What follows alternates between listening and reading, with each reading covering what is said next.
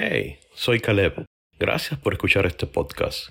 Quiero compartir contigo mis experiencias y reflexiones en la vida, basadas en la fe, teniendo como referencia la sabiduría divina contenida en las Sagradas Escrituras y los dichos de los sabios antiguos. Quédate, abre tu mente y corazón y escucha lo que Dios tiene para ti. Llegó la hora de una taza de fe. Soltar duele. A veces duele. Pero, ¿y si te dijera que pensaras un momento? ¿Qué duele más? ¿Soltar una idea? ¿Soltar un pensamiento? ¿Soltar a una persona? ¿Soltar un deseo? ¿O mantenerse aferrado a algo que clava sus garras y sus uñas en mi alma, haciéndome cada vez más una cicatriz más y más grande y haciéndome sangrar desde adentro hacia afuera, convirtiéndome en un ser infeliz? A veces duele más aferrarse que soltar. El compositor y poeta Facundo Cabral escribió unas sentidas palabras. Él dijo, ¿crees que perdiste algo? Lo que es imposible, porque todo te fue dado. No hiciste ni un solo pelo de tu cabeza. Por lo tanto, no puedes ser dueño de nada. Además, la vida no te quita cosas, te libera de cosas, te aliviana para que vueles más alto, para que alcances la plenitud de la cuna a la tumba, es una escuela. Lo que llamas problemas son lecciones y la vida es dinámica.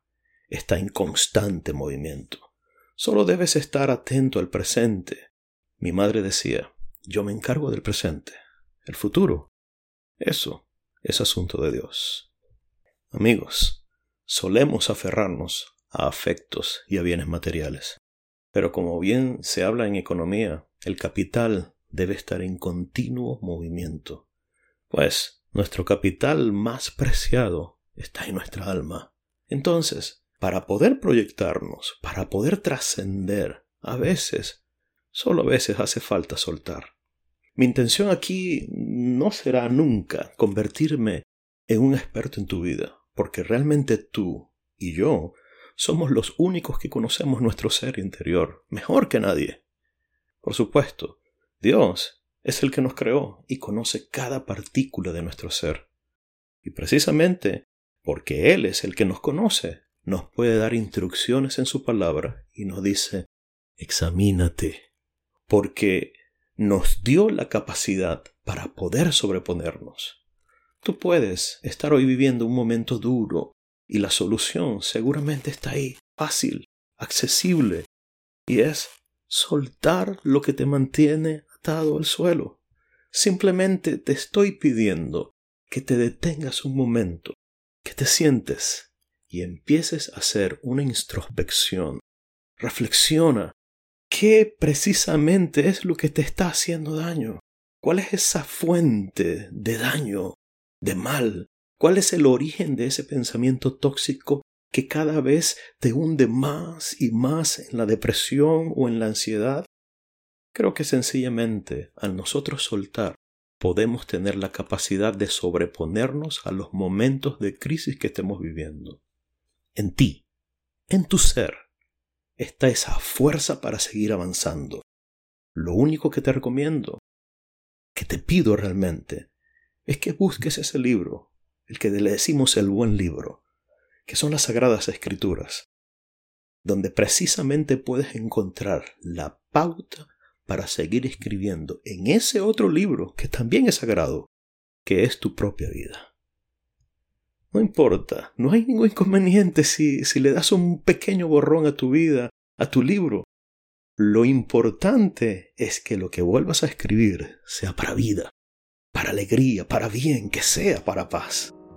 Entonces, no temas pararte un momento, reflexionar y soltar lo que tengas que soltar y tomar lo que tengas que tomar. La idea entonces es que respires profundo. Respira conmigo profundo.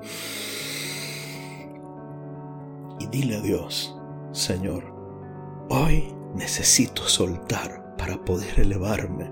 Ayúdame, muéstrame, pero no a través de sufrimientos, sino a través de tu bondad.